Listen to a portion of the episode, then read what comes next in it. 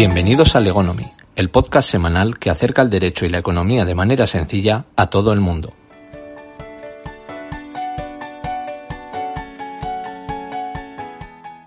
Hola, yo soy Álvaro López y este es el episodio número 6 de Legonomy. Empezamos.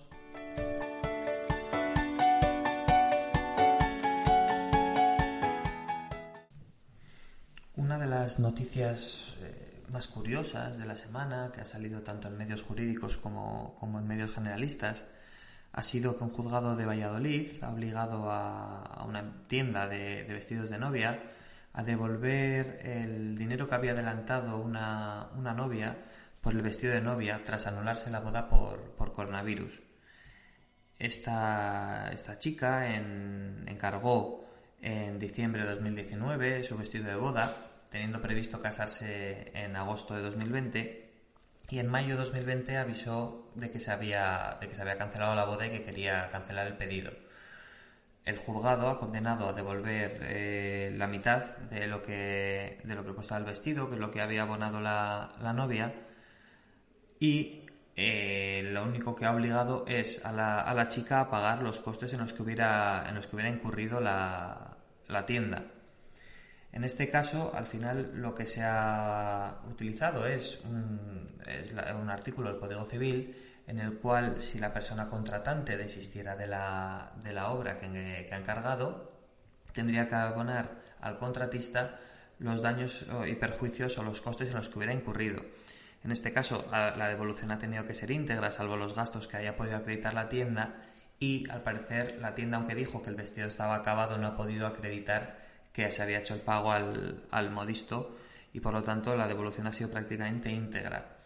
Eh, esta noticia, bueno, pues al final es bastante novedosa porque pone un poco en relieve estas consecuencias, poco menos eh, eh, llamativas o menos notorias por parte del COVID de cómo se están, se están echando para atrás una serie de, pedidos con las consecuencias que ello conlleva para los establecimientos, cómo se están dejando de pagar rentas amparadas en que al final la renta de un establecimiento se está pagando para ejercer un, negocio que no se puede estar llevando a cabo gracias, al, gracias o por culpa del, del COVID y distintos sectores en los que se está viendo que la, la actividad económica se está paralizando trayendo una serie de consecuencias en cadena, al final originadas por el, por el COVID, pero derivadas de estas, estas situaciones.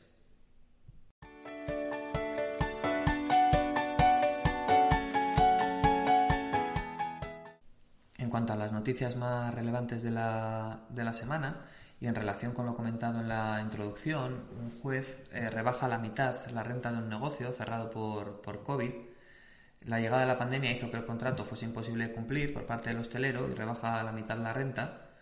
Por otro lado, eh, reclamar judicialmente una rebaja del alquiler por la pandemia no paraliza el desahucio. En este caso, un, juzgado de Barcelona rechaza enervar el, lanzamiento en base a que la demandada pagaba el 30% de la renta. Eh, tenemos noticias que hacía tiempo que no íbamos a hablar del pequeño Nicolás, ya que el juicio comienza, comienza hoy martes y la Fiscalía pide siete años de, cárcel para él. Y en cuanto a las noticias económicas, pues estamos en esa, en esa guerra autonomías-gobierno eh, central, en el cual las autonomías, hay determinadas autonomías que están presionando para, que se modifique el estado de alarma y sobre todo para adelantar el tema del, del toque de queda. El gobierno ampliará la moratoria en hipotecas y préstamos hasta el 31 de marzo esta prórroga había dejado de estar disponible a partir del, 29 de septiembre. Ya se empieza a aplicar la, tasa Tobin que comentamos en el episodio anterior, que es un impuesto, o más que un impuesto, una comisión que se cobra por invertir en empresas españolas con una capitalización mayor de, mil millones de, de euros. Y en noticias internacionales sigue la, la, desaparición de Jack Ma, que es el, presidente de, Alibaba y a su vez es el empresario más, más rico de, China, tras una serie de discrepancias, digamos, con el, con el gobierno. Y China ha, anunciado que, bueno, que el PIB creció un 2,3 en 2020, que es el menor ritmo desde 1976.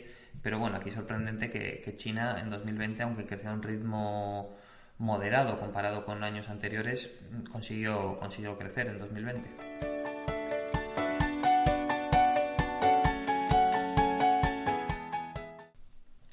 Rincón didáctico de, esta semana vamos a hablar de las diferencias entre la justicia gratuita y, la abogacía de oficio.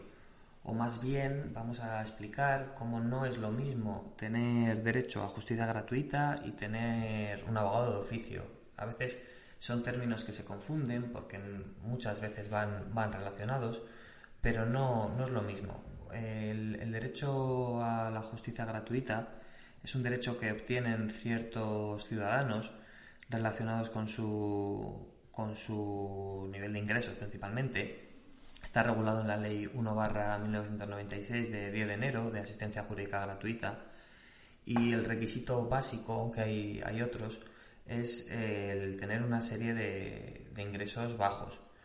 Eh, para una persona lo que solicitan es tener menos del doble del IPREM, el IPREM es el... Eh, ahora mismo está en 537,84 por lo que mensual, por lo que serían pues mil, unos 1.070 euros. Las personas que tengan unos ingresos de menos de 1.070 euros tienen derecho a justicia gratuita. Asimismo, hay otros colectivos como las mujeres que, son víctimas de, violencia, de violencia contra la mujer que también tienen derecho a justicia gratuita. Esto lo que significa es que una persona, por poder entablar una acción en los tribunales o defenderse de una, de una acción, no tendrá que asumir los costes, en este caso, de, abogado, procurador, peritos, etc. No es lo mismo que el tema de la abogacía de oficio.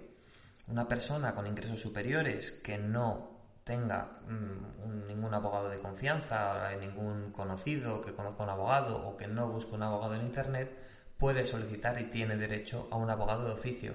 Otra cosa es que puede que si no tiene derecho a tener una justicia gratuita, ese abogado de oficio pues tenga que, tenga que abonar sus honorarios. Pero normalmente cuando una persona no tiene, no tiene recursos, se le designa un, abogado de oficio y posteriormente solicita el, el beneficio de la justicia gratuita pero a veces puede ser que una persona que no conozca, que no tenga un abogado particular al que contratar, pueda y tiene ese derecho de pedir un abogado de oficio, aunque luego tenga que abonar sus, sus honorarios. Entonces, eso un poco sería la diferencia o lo que es lo mismo, entender que no es lo mismo que a ti te puede asistir un abogado de oficio, pero que, en última instancia pues, puedes tener que, que abonar sus, sus honorarios.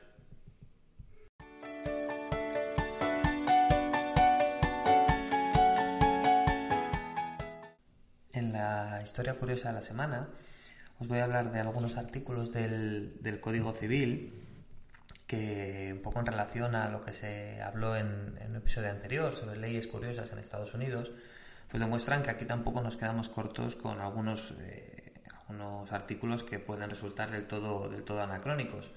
De hay que entender que el Código Civil es de, de 1889, se ha ido adaptando, pero todavía nos quedan resquicios de problemáticas que ocurrían entonces, que ahora las vemos un tanto sin sentido, pero que regulaban, regulaban situaciones eh, comunes en el, en el pasado. En primer lugar, el artículo 612 del Código Civil dice que el propietario de un enjambre de abejas tendrá derecho a perseguirlo sobre el fondo ajeno, indemnizando al poseedor de éste del daño causado. Si estuviera cercado, necesitará el consentimiento del dueño para penetrar en él. Cuando el propietario no haya perseguido o cese de perseguir el enjambre dos días consecutivos, perderá el poseedor de la finca, podrá, perdón, el poseedor de la finca ocuparlo o retenerlo. El propietario de animales amansados podrá también reclamarlos dentro de 20 días a contar desde su ocupación por otro. Pasado este término, pertenecen al que los haya cogido y conservado.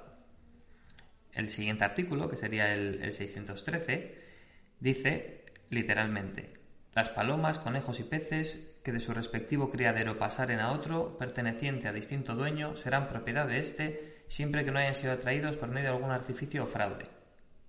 Y por último, para hacer la, tripleta de artículos curiosos, el 614, dice que el que por casualidad descubriere un tesoro oculto en propiedad ajena tendrá el derecho que le concede el artículo 351 de este código.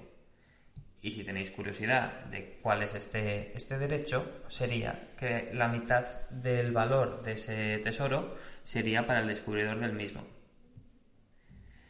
Con esto llegamos al, al, final del episodio de hoy y bueno, como siempre, daros las gracias y si os ha gustado, no olvidéis compartirlo, darle a, a, me gusta en iBox, Spotify, todas esas cosas. Un saludo y sed legales.